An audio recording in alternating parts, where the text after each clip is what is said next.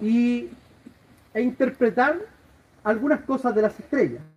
Esto no está diciendo que la astrología hoy día o el, o el o mirar las estrellas eh, es algo que nosotros podríamos hacerlo, sino que está claramente eh, penalizado, por decirlo así, prohibido en la escritura la, el horóscopo, el yoga y todas esas cosas que son extrañas a la palabra del Señor.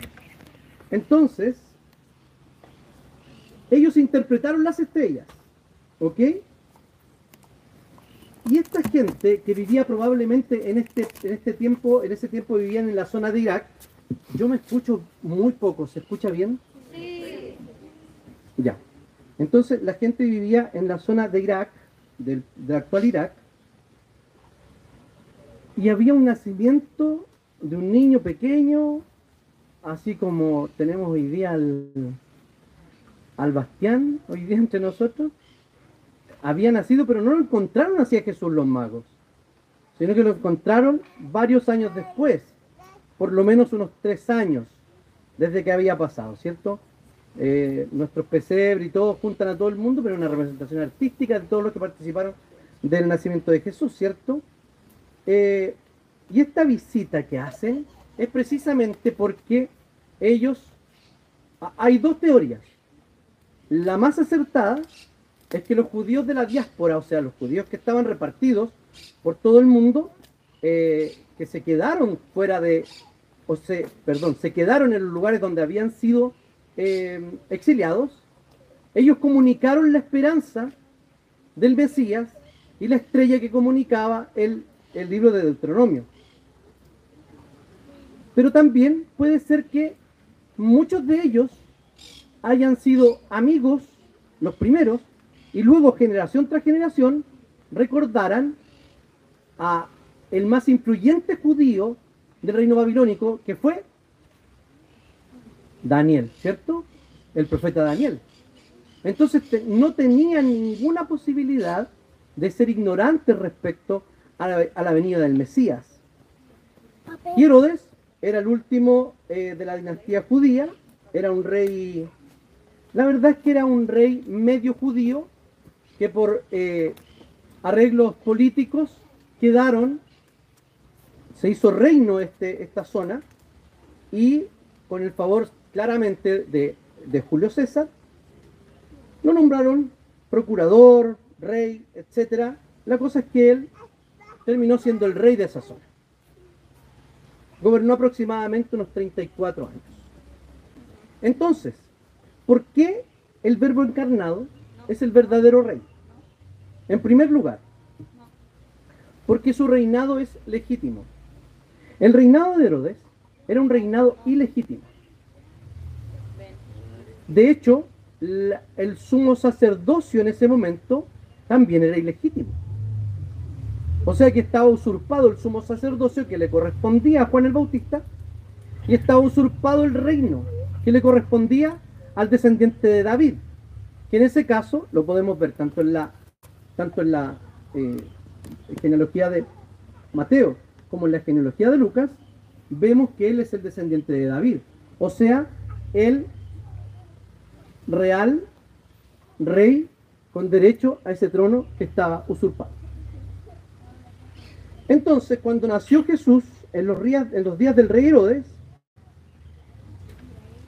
nos indica que ese tiempo era un tiempo donde este hombre había, como dije antes, usurpado el, el reino de Jesús y estaba defendiendo sus intereses políticos. Porque en cuanto ellos vinieron y le informaron al rey, empezó a indagar sobre dónde Jesús había nacido. Vinieron del oriente unos magos, como ya dije, desde la zona de Irak, diciendo, ¿dónde está el rey de los judíos que, judíos que ha nacido? porque su estrella hemos visto en el oriente y venimos a adorarte. La pregunta indica que tenían plena seguridad. No vienen y preguntan y dicen, oiga, ¿no será que aquí, en esta zona, habrá nacido algún niño? Bla, bla, bla. En su entender, los magos fueron donde correspondía, o sea, a la casa real a preguntarle a Herodes dónde estaba el rey de los judíos. Y Herodes claramente ve inmediatamente su reinado amenazado.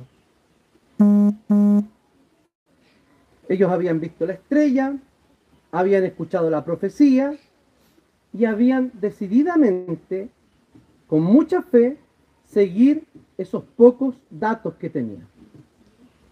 Uno piensa y dice, oye, que debe haber sido acá estar en el tiempo de Abraham, ¿cierto? Que Dios aparecía y les hablaba, o Moisés. No, no, no. No era mejor en cuanto a la palabra de Dios. La palabra de Dios ciertamente estaba siendo predicada y proclamada, pero hoy día tenemos toda la palabra de Dios, completa. O sea, Dios ha hablado más hoy día de lo que había hablado en los tiempos de Abraham, o incluso en los tiempos de Jesús. Tenían una determinación a adorar. No era simple eh, curiosidad, no venían solamente a mirar a Jesús, sino lo que habían venido era específicamente a adorarle. O sea, estaban eh, fue una muy mala jugada política porque ellos estaban buscando en la casa real a un rey que no era Herodes, sino que un niño que había nacido hace algún tiempo, después en la matanza de los niños nos da el dato que Herodes manda a matar a todos los niños menores de tres años.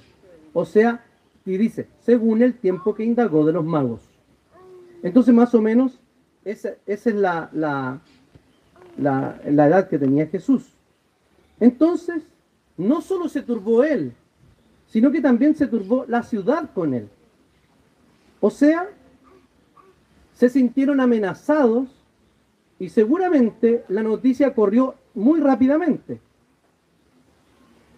Cuando vemos turbarse o perder el control a Herodes, es porque precisamente él sabía que estaba en un lugar que no le correspondía. Era un reinado ilegítimo. Era otro el rey que debía estar gobernando. Era tan débil también la base de su posición que no permitía que nada lo amenazara. Y es muy propio de caracteres que no están pulidos o que no se han dejado pulir por la palabra de Dios y por el Espíritu Santo. ¿En qué, ¿A qué me refiero con esto? Herodes era de ese tipo de personas que no permitía que su metro cuadrado de poder, de influencia, fuera eh, amenazado. Eso no significa que uno debe ejercer la autoridad que tiene en la casa o en el puesto de trabajo que tenga. Pero cuando esa persona ve, se ve amenazado y actúa de manera turbada o sin control, es porque realmente no ha entendido lo que es ser un creyente, porque nosotros no somos los reyes. Si queremos estar en la posición que estaba Herodes, seríamos reyes ilegítimos. Y como he repetido algunas veces, nosotros estamos dispuestos a entregar la soberanía a Dios de aquí para afuera. ¿Cierto? Ganó Argentina, bueno, soberanía de Dios, el Señor verá. Eh, guerra en, en, en, en, Ucrania, invasión de Rusia, oramos, pero sabemos que está en la soberanía de Dios. Pero cuando la soberanía de Dios asalta o cuando la soberanía, de Dios invade nuestra propia soberanía, ¿qué sucede? Actuamos turbados. No nos controlamos. No queremos que el Señor usurpe el lugar que nosotros creemos que tenemos. Se apoderó el terror. Él sabía lo que estaba pasando porque, como dije, él era medio judío, sabía respecto a esto y Jerusalén conocía a su rey. ¿Recuerdan cuando en tiempos de dictadura se hubo aquí un asalto, un, atentado aquí en la, obra, que le llaman coloquialmente la cuesta creerlo, eh, cuando hubo el atentado a Pinochet, mucha gente habló y decía que algo iba a pasar después de eso, y de hecho pasó. Represalias. Y hoy día mismo, ¿cierto? Usted mira al presidente que nos gobierna hoy día y sabe lo que está pasando, sabe lo que está pensando, sabe cómo va a actuar. Bueno, la gente también conocía a Herodes y lo conocía como un hombre desequilibrado, un hombre inseguro y un hombre violento. Él mandó a matar a los niños. Y eso es, y es así, como se ve, como decía Bonhoeffer, la decadencia de una cultura, lo que hace con sus niños. Nuestra cultura de la muerte, nuestra cultura abortista, es precisamente una cultura del diablo y una cultura que eh, no tiene nada que ver con la palabra de Dios. La soberanía de Dios no está allí, pero no la soberanía en los actos, sino la soberanía en cuanto al reino de Dios. Es por eso que las naciones cuando creen en el Evangelio, el reino de Dios se extiende. Y es ahí donde debemos estar nosotros. Entonces, los gobiernos humanos son legítimos en cuanto hoy día obedecen el llamado que Dios les ha hecho para gobernar. Pero el reinado de Cristo siempre está por sobre el reinado de los hombres. Nunca debemos poner la esperanza en dioses humanos. Y lo podemos ver hoy día, ¿cierto? El presidente se hace cargo, como debe hacerlo cualquier presidente, y va, y el presidente que sea, va a Viña del Mar al asunto del, del, fuego. Eso es lo que corresponde y apoyar a las personas en términos morales y también gubernamentales, como seguramente está pasando. Pero la presencia misma de un gobernante no cambia la situación de las personas. Sin embargo, sin embargo, el reino de Cristo en su corazón sí cambia a las personas. Entonces nuestra esperanza no está puesta aquí, ni en ningún reino de la tierra, de ningún color, de ninguna posición. Que algunos les tememos a los chinos, otros a los gringos, otros a los rusos, etcétera. Y que se puede dar una tercera guerra mundial, exactamente que puede pasar todo eso. Pero nada de eso escapa a la soberanía del Señor. Todos estos gobiernos, como pudimos ver hace algunos años en el libro de Daniel, están absolutamente sometidos a los dictámenes del rey. En segundo lugar, el reinado de Cristo es universal.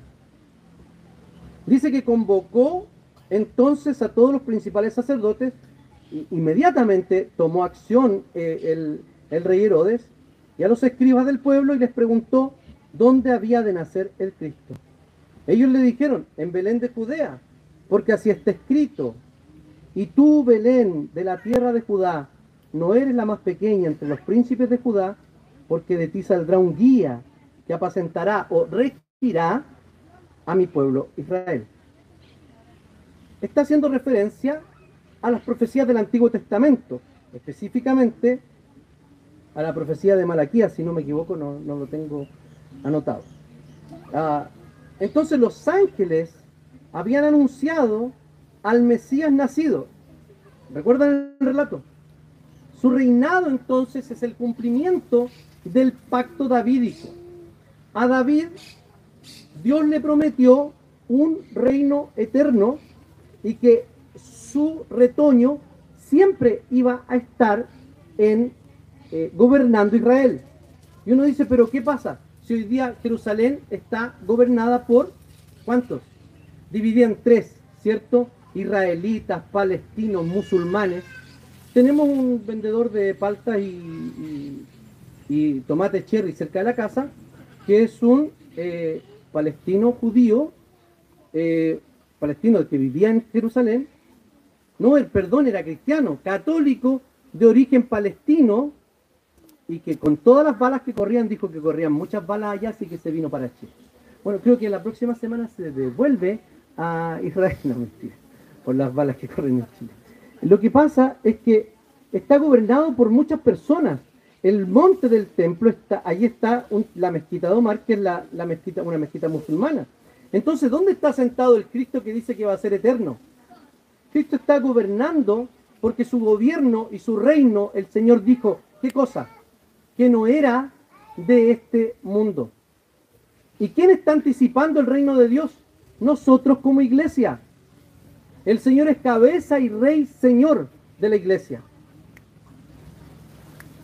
El pacto entonces se ha garantizado cuando el Señor viene y sella ese pacto o lo termina proclamándose como el rey de la iglesia. De hecho, así lo condenaron por llamarse el rey de los judíos. Entonces, en la mente y en el plan de Dios, Israel era su pueblo étnico, ¿cierto? Pero también estaba y eran parte del Israel escatológico, o sea, de los que iban a ser formados de toda de todo pueblo, lengua y nación. Y lo vemos claramente enseñado en el Apocalipsis cuando Cristo es eh, proclamado como rey. La adoración de los magos dice, ¿dónde está el rey de los judíos que ha nacido? Porque su estrella hemos visto y hemos venido a adorarlo. Volvamos entonces a los magos, hombres que no eran judíos, todavía no existían los cristianos. ¿Y qué fue? Ellos buscaron con diligencia aquello que anunciaba. Esto también muestra el cumplimiento del pacto de Dios con Abraham. ¿Qué le dijo Abraham? ¿Alguien se acuerda? En ti y en tu simiente serán benditas todas las familias de la tierra. Eso quiere decir que nunca Dios quiso tener un solo pueblo étnico sino que siempre quiso tener un pueblo de todo, de toda lengua y de toda nación. Entonces, no era un mero rey político al que venían ellos a, a, a visitar. Ellos habían, como dije, escuchado la promesa y la profecía probablemente era esta, de número 24 17. Lo veo, pero no ahora. Lo contemplo, pero no de cerca. Una estrella saldrá de Jacob y un rey surgirá en Israel. Aplastará las sienes de Moab y el cráneo de todos los hijos de Seth. O sea, Cristo venía para qué? Para romper cráneos. Y ciertamente los judíos, o un grupo de judíos del primer siglo, no creyeron en Jesús. ¿Por qué razón? Porque no le rompió el cráneo a absolutamente nadie. De hecho, Juan le mandó a preguntar, Oye, pregúntenle si es él el que estamos, el que estamos esperando. Entonces, emprendieron un viaje diligente, esforzado. ¿Cuánto le costó salir de su casa hoy día? ¿Le costó? ¿Sí o no? ¿Sí o no? ¿Sí? levante su mano. Si le costó y salir. Ya baje la mano. Cuando usted sale de vacaciones y usted dice, vamos a llevar poca ropa este año. ¿Es verdad? No, no es verdad. ¿Cierto? Porque llenamos el auto y compramos una parrilla. Y siempre decimos, oh, si con un carro de arrastre me la arreglo. Lo más probable es que también llenemos el carro, estoy hablando por mí. Buscaría que echaran el carro y lo llenaría. Imagínense estos hombres en un viaje muy largo, que duraba mucho tiempo, 700 y tantos kilómetros, y preparando el viaje. O sea, era demasiada inversión. Prepararse, salir, lo que significaba gastar en seguridad, en, gente, en camellos, en agua, en comida, etc. ¿Alguien me podrá dar agua? A propósito. Entonces, y esto incluía a los gentiles. Ellos fueron y de manera diligente buscaron a Jesús. Piense usted en su propia búsqueda del Señor. Y póngame mucha atención en esto. ¿Cómo está su relación con Jesús. Nuestra relación con Jesús es una relación de tipo salvador. ¿Usted vive como si realmente Cristo fuese su salvador? ¿Usted vive como si realmente Cristo, no es que Dios lo está mirando, sino que realmente vive como si Cristo lo ha salvado? ¿O usted vive con incertezas, con culpas o con reincidencia en el pecado porque realmente no ha creído que Jesús es su Salvador. ¿Por qué lo busca entonces? ¿Es de la llave?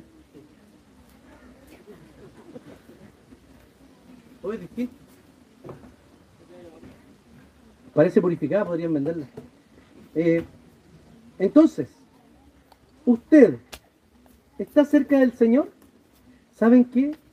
Si usted no está cerca de Jesús, tiene un grave problema como creyente. Y estar cerca de Cristo es estar cerca de su palabra y permanecer en oración. Dice el Señor en Eclesiastés que el Señor nos creó perfectos y nosotros, ¿qué hemos hecho? Y nosotros hemos buscado nuestras propias complicaciones. Entonces, queridos hermanos, hoy día es tiempo, es momento de que su vida sea restaurada por Jesús. Ser cristiano no significa que usted tiene una restauración permanente, que usted, en el sentido de que usted fue reconstruido de una vez y para siempre, no, usted fue salvado de una vez y para siempre. La reconstrucción que está haciendo el Señor día tras día es hacernos cada día más parecidos a Cristo. Y dígame la verdad, ¿cuánto se parece usted a Jesús?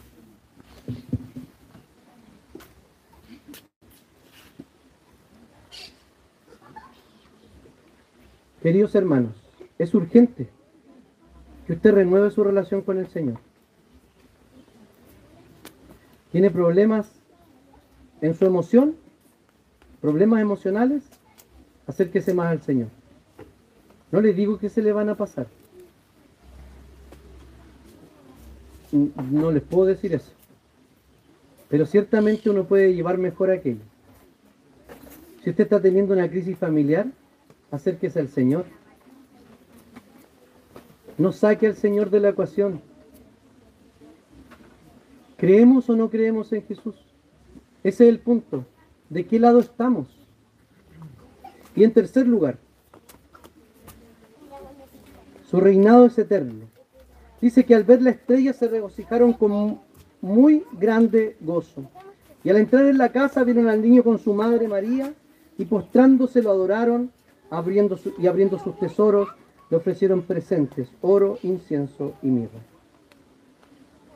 Mientras que en su tierra sería rechazado desde pequeño, o sea, desde la matanza de los niños. Incluso, en términos logísticos, Jesús no tuvo dónde nacer. Y él nació, no le niños, en una cueva probablemente hedionda, a excremento, de pastito, ¿cierto? Ya no les daban pellet en ese tiempo. ¿Se han fijado que los caballos han cambiado? Les dan pellet. Ahora, en ese tiempo comían, bueno, pero estaba la orina de los, de los animalitos y ahí estaba Jesús, naciendo en un lugar que era el peor lugar imaginado para que naciera un rey.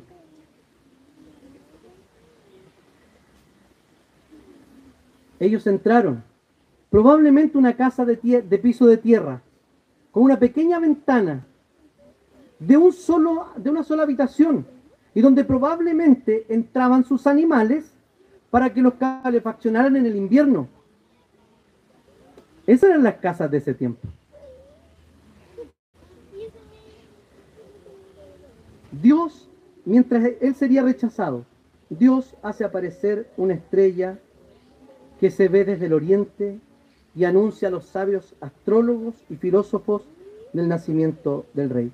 Juan Calvino, el reformador eh, de Ginebra, dice que ellos son las primicias de los gentiles. O sea, los primeros gentiles en creer en Jesús cuando Jesús ya había nacido. Entonces, este rey no era cualquier rey, sino que era el rey Jesús, el que tenía un reinado eterno. Dice que salvará a al pueblo de sus pecados. es precisamente esa muerte y esa resurrección que lo posiciona como el Rey Eterno. Como algunos de nosotros, algunos de los hermanos que oraron, oraba. El Señor vino y murió por nosotros.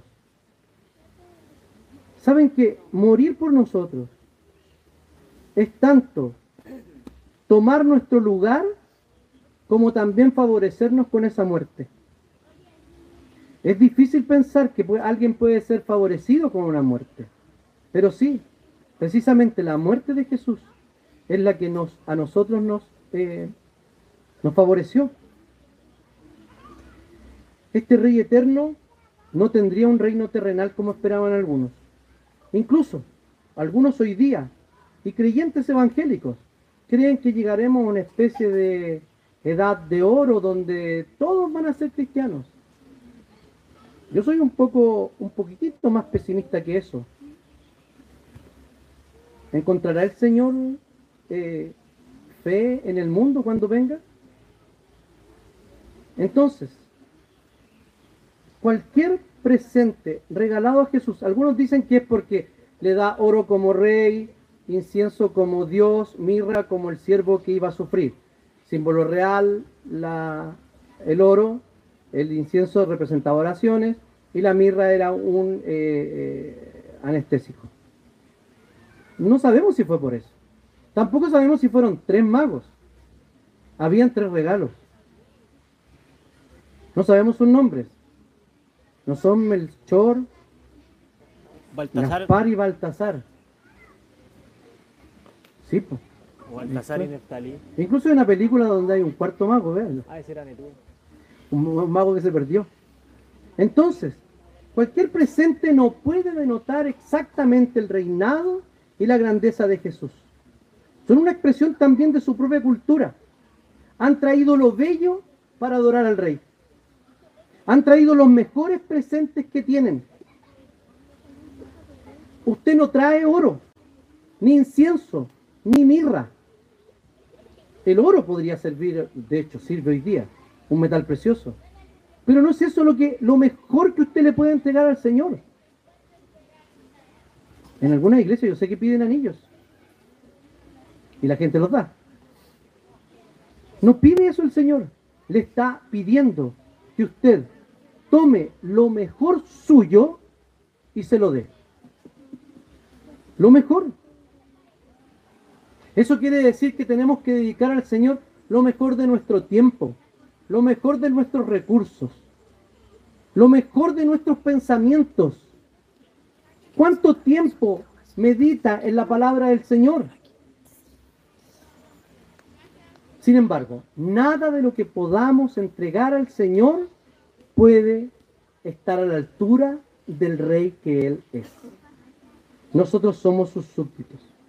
Entonces, queridos, el regalo realmente importante no fueron los regalos que trajeron los magos, sino que fue el regalo que el propio Jesús hizo de sí mismo.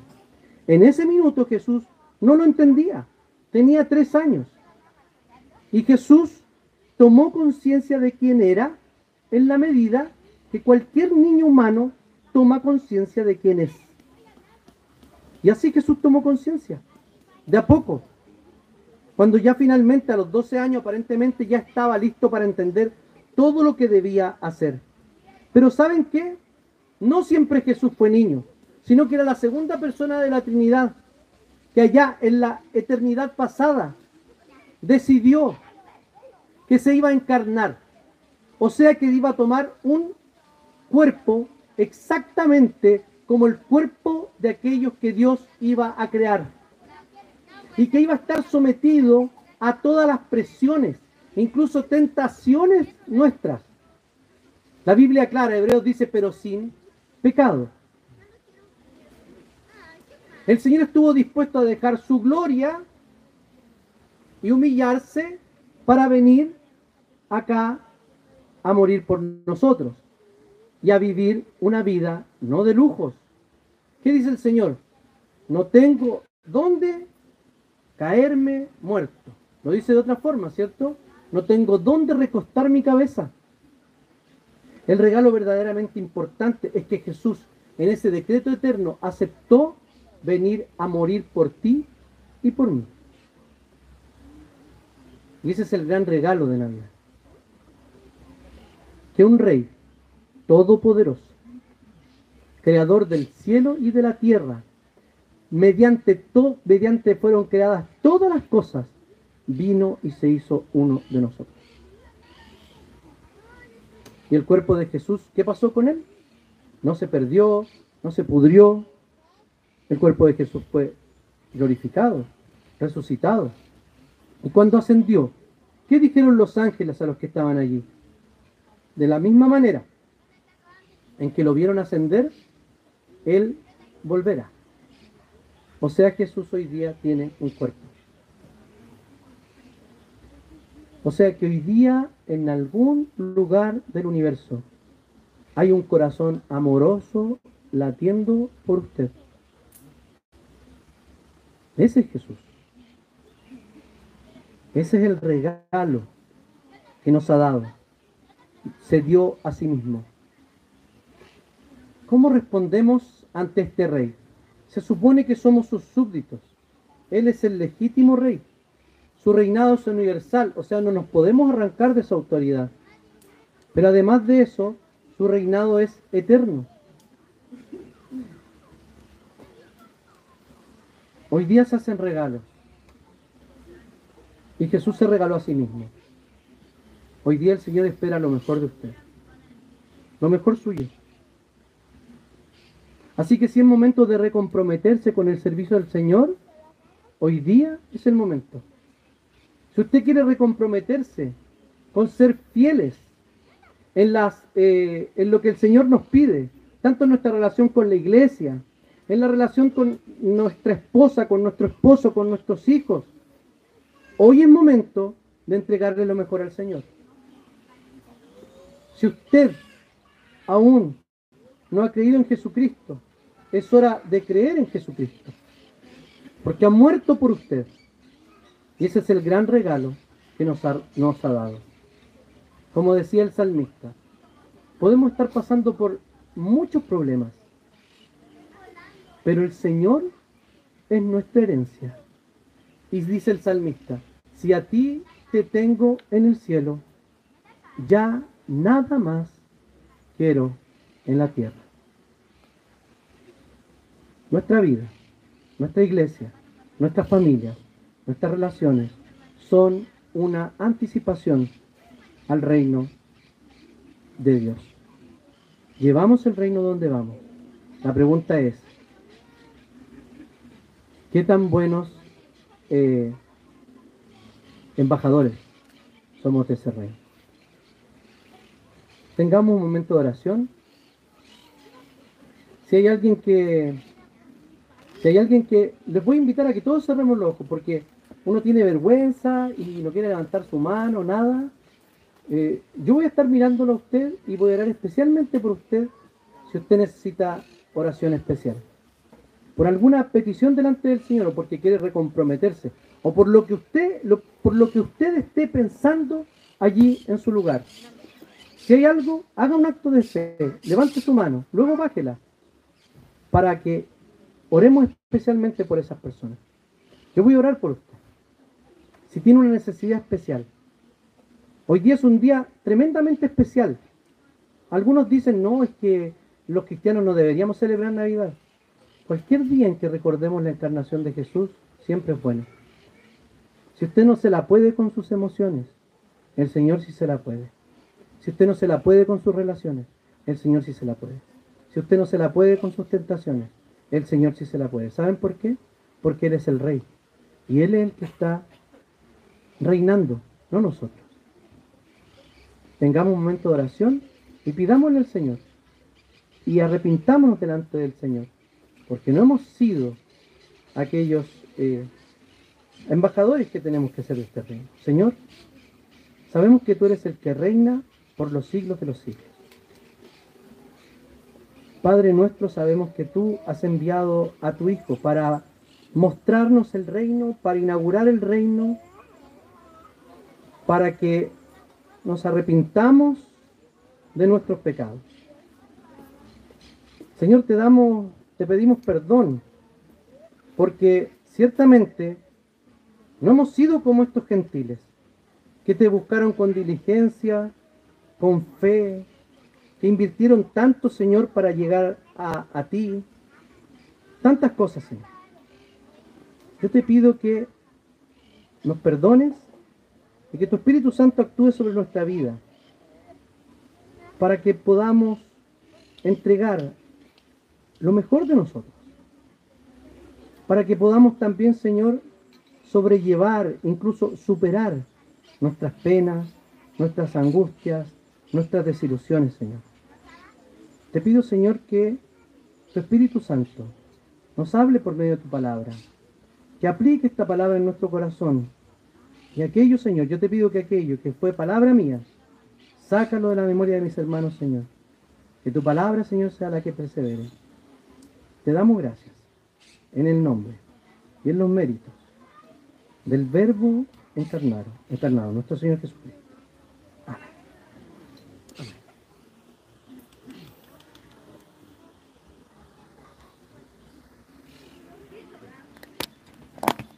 No tengo un programa en mis manos.